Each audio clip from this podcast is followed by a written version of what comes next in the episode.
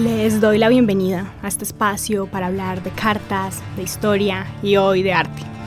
En el relato que contaremos tenemos una ciudad en llamas, un pintor pacifista y la guerra civil española.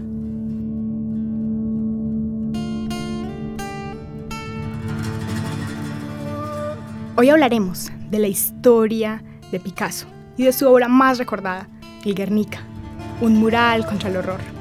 Les acompaña Sara Gaviria Piedraíta.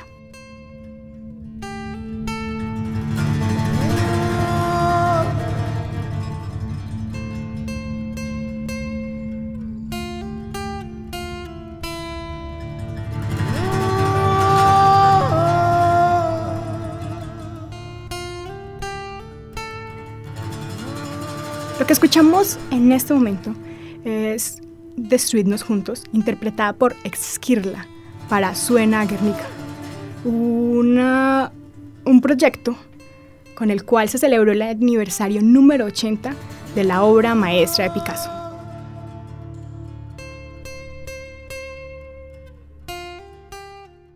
Es un lunes 26 de abril de 1937, un día de mercado, plena tarde de primavera en la Segunda República Española. La ciudad vasca de Guernica ardía bajo las llamas. A las 4 empezaron a llegar aviones alemanes, italianos. Se trataba de la Legión del Cóndor, fuerzas nazis aliadas de Francisco Franco, líder del bando sublevado en la Guerra Civil Española. El mismo Franco, que más tarde, victorioso, instauraría una sangrienta dictadura fascista. Tiraron las bombas incendiarias después de haber tirado las destructivas, y ahí fue cuando ardió la ciudad entera. En tierra, las tropas franquistas dispararon a quienes intentaban escapar. El número de víctimas nunca se ha establecido con claridad, aunque las cifras estimadas van desde 250 a 300 según registros oficiales. Pero este ataque inauguró la guerra del terror, es decir, el bombardeo sobre civiles, que se convirtió en una práctica popular durante la Segunda Guerra Mundial. Las notas del brutal bombardeo a la ciudad de Guernica llegaron a París dos días después. Decían, de Guernica no queda más que el nombre anunciaban los noticieros. Y en el resto del mundo se distribuían las imágenes muy estremecedoras de una ciudad destruida, que se conocieron primero que en gran parte de España. En París, la marcha del primero de mayo se convirtió en una manifestación de rechazo a la destrucción de la ciudad. En esa manifestación, intelectuales y artistas españoles que vivían en París, y entre ellos estaba Pablo Ruiz Picasso. Para ese entonces, Picasso llevaba un buen tiempo fuera de su país. Estaba instalado en Francia y se había convertido en uno de los nombres más importantes de la pintura mundial y militaba en defensa de la Segunda República Española.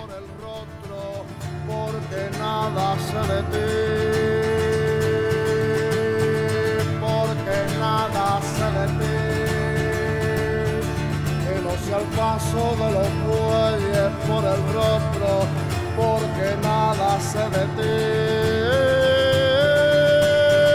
porque nada se de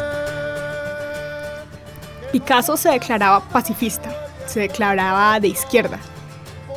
Fue primero del Partido Comunista de España, luego del Partido Comunista francés, abiertamente opositor al fascismo, al totalitarismo y a la dictadura. Y claro está, defendía la República cuando el nazismo la atacaba. Algunos meses antes le habían encargado a Picasso un mural para apoyar la causa republicana y para presentarlo en una exposición muy grande que iba a haber en París. Estamos hablando de 1937. Y Picasso había empezado algunos bocetos, pero no se decidía sobre qué pintar. No tenía inspiración suficiente y para él, como para un artista serio, no se tomaba las cosas a la ligera, sino que entendía que el arte tiene una gran naturaleza política dejarme mataré de dejar de mirarte.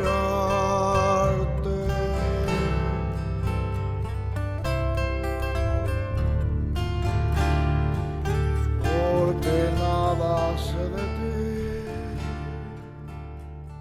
Picasso decía lo siguiente. El artista es un ser político que vive pendiente y consciente de todos los acontecimientos, desoladores, de actualidad placenteros, que ocurren en el mundo y reacciona ante ellos.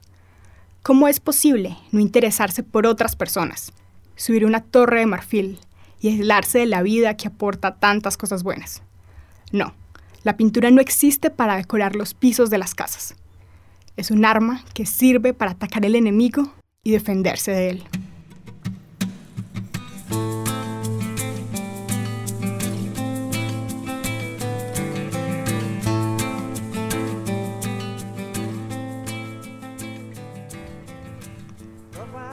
Como decía Picasso, la pintura no es decoración, es pensamiento.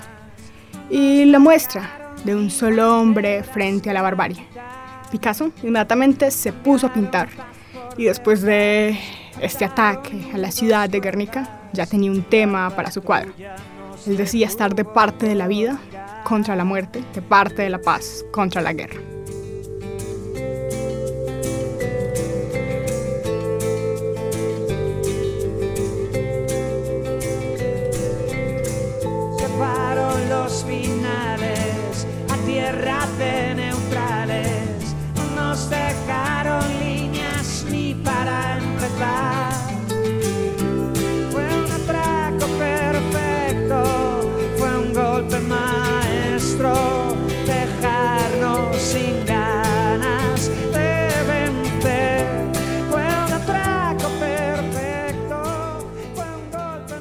Lo que estamos escuchando en este momento es Suena Guernica, cuando en el junio de 2017 varios artistas españoles conmemoraron el aniversario número 80 del bombardeo a Guernica y del cuadro y obra maestra de Picasso. Y en este programa escucharemos una selección de la música interpretada para esta conmemoración. Ahora suena Golpe Maestro de Vetusta Morla.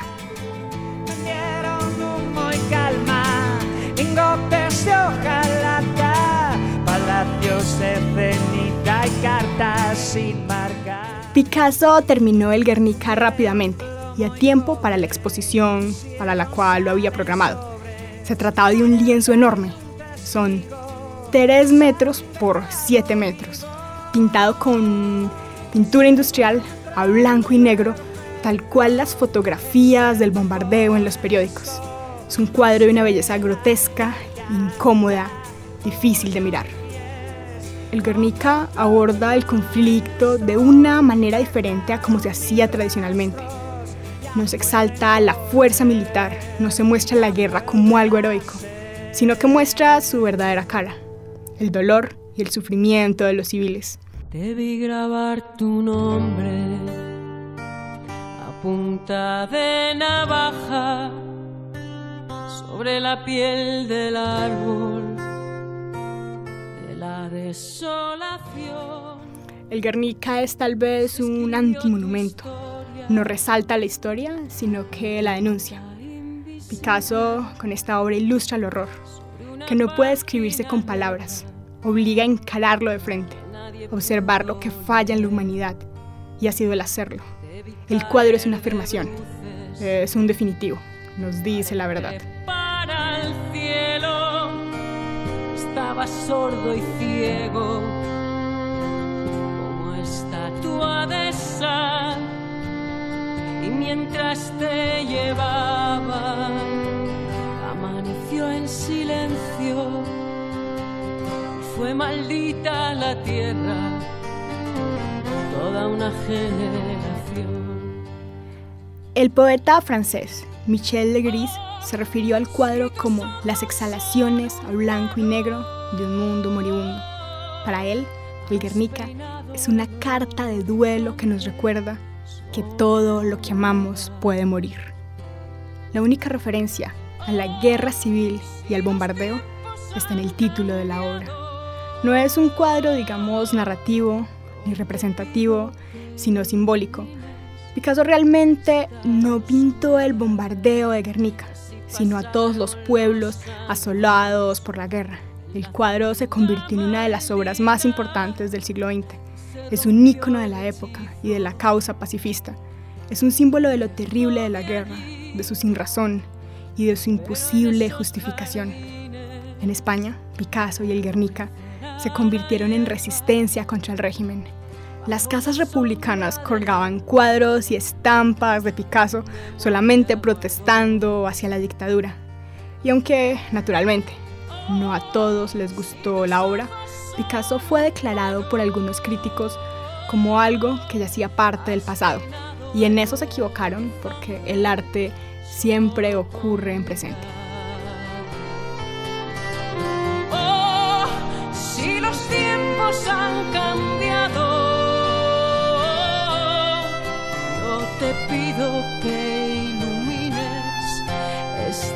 Oscuridad.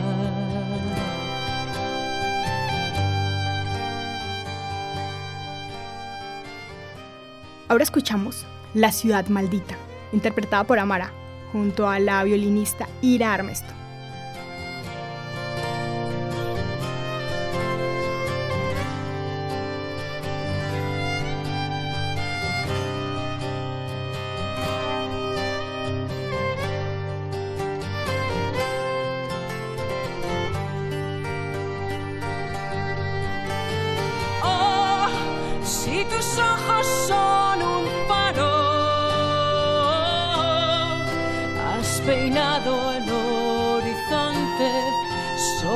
Con mirar.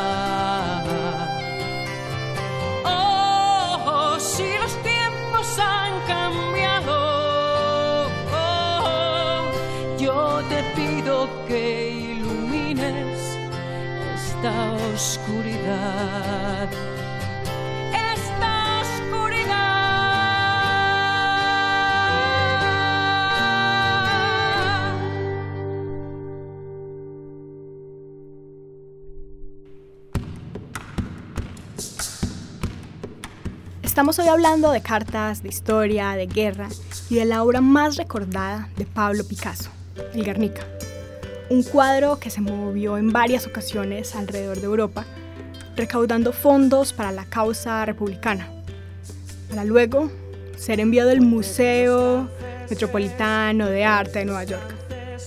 Picasso, opositor del régimen de Franco, se negó que el cuadro volviera a España mientras existiera el régimen, porque el régimen quería quedarse con el cuadro porque estaba haciendo una obra de arte muy importante. Pero el cuadro, que había sido donado por Picasso a la República de España, le pertenecía al pueblo español libre y a la República Democrática. Por lo tanto, no regresaría hasta una España libre y en paz.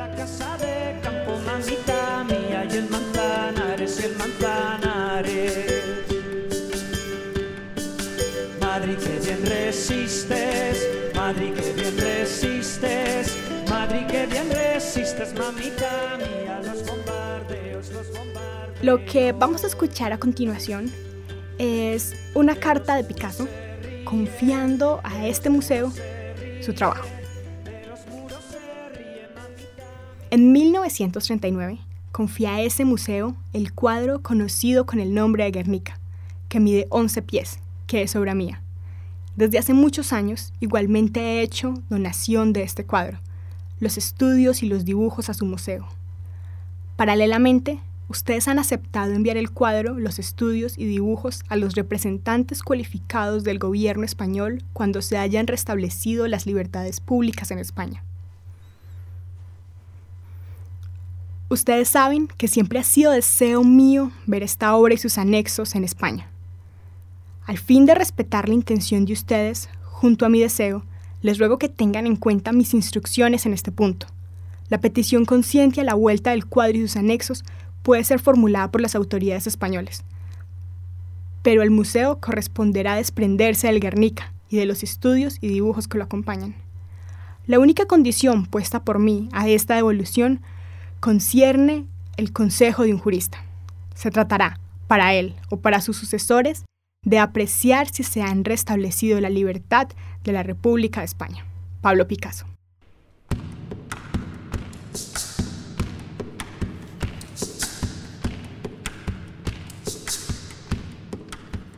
Lo que estamos escuchando en este momento es Puente de los Franceses, una canción tradicional que daba ánimo a las tropas que defendían Madrid durante la guerra civil. El Puente de los Franceses fue además escenario de muchas batallas. La canción canta Nadie te pasa, mamita mía, porque los madrileños que bien te guardan. Madrid que bien resistes a los bombardeos. Y hacía referencia a la valiente resistencia de la ciudad frente a las fuerzas fascistas.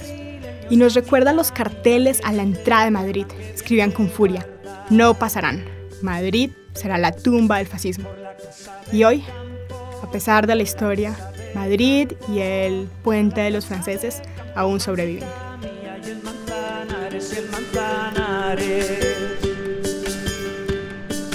Madrid que bien resistes, Madrid que bien resistes, Madrid que bien resistes, mamita mía, los bombardeos, los bombardeos.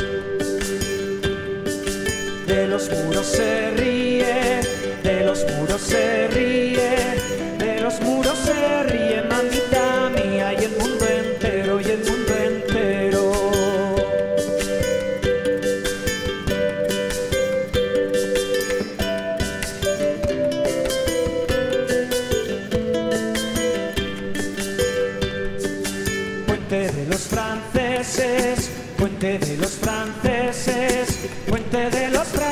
franceses, mamita mía, nadie te pasa, nadie te pasa.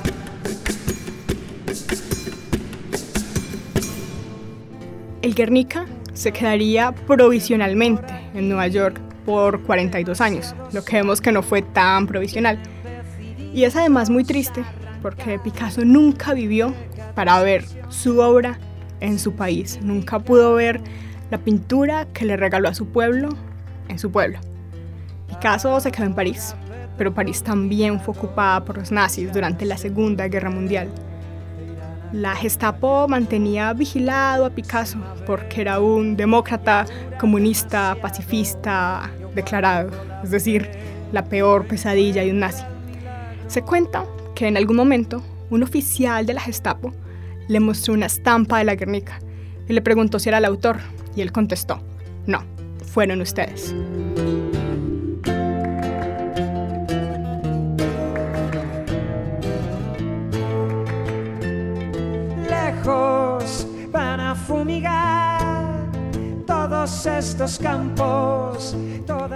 En 1981, seis años después de morir el dictador, comenzó el proceso de volver al Guernica al pueblo español. Este proceso fue muy complicado porque la obra ahora tenía un valor incalculable, tanto artística como simbólicamente. Y el pueblo de Guernica quería que el cuadro estuviera en su ciudad, al igual que el Museo Prado de Madrid, al igual que el MoMA de Nueva York y al igual que el Museo de la Reina Sofía. Todos los museos querían tener esa gran obra exponiéndola. Y la carta que vamos a escuchar a continuación es de la viuda de Picasso, Jacqueline, quien está a cargo de los trámites de la devolución de la obra luego de que Picasso murió. 27 de abril de 1977. Amigos, Maitre Dumas me ha traído su carta el domingo pasado. Quizás no saben que Pablo Picasso dejó un documento escrito con el respecto del asunto de la Guernica. El maestro quería el cuadro y los bocetos hechos para esta pintura que fueran entregados al Prado de Madrid.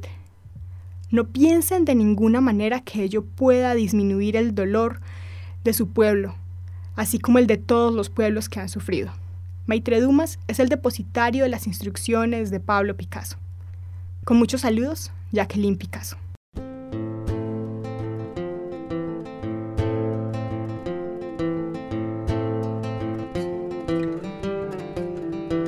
alto he visto llegar cientos de soldados visten uniformes de alquiler crean confusión tienen un encargo A esta carta le siguieron muchas otras, solicitando y tratando de formalizar la devolución, que finalmente se hizo efectiva. Y hoy, el Guernica de Picasso descansa en el Museo Reina Sofía de Madrid en una exposición permanente. Y si lo pensamos, es una obra tan válida ahora como hace 80 años. Nos recuerda que a veces frente al horror las palabras no sirven, no son suficientes, que hace falta mirar aunque duela todo el tiempo que sea necesario. demasiado, yo guardo la fe, tú encuentra el milagro. Estamos llegando al final de esa historia. Una historia de guerra, del dolor que deja. Y lo cierto de todo es que también mirar la guerra de frente incomoda. Y es por eso que obras como el Guernica continúan siendo relevantes. Hoy nos sirve como un recordatorio de que la guerra no deja héroes, sino horror. Se han intoxicado. Hubiera querido traerles una historia más feliz, pero estas son las historias que encuentro cuando busco cartas. El libreto del programa de hoy, así como el rastreo documental, fueron hechos por Daniela Gaviria.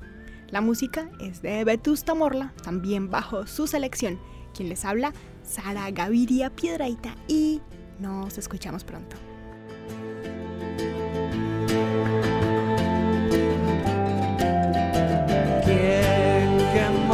Nuestro tejado? La lluvia artificial nos sigue intoxicando. Huele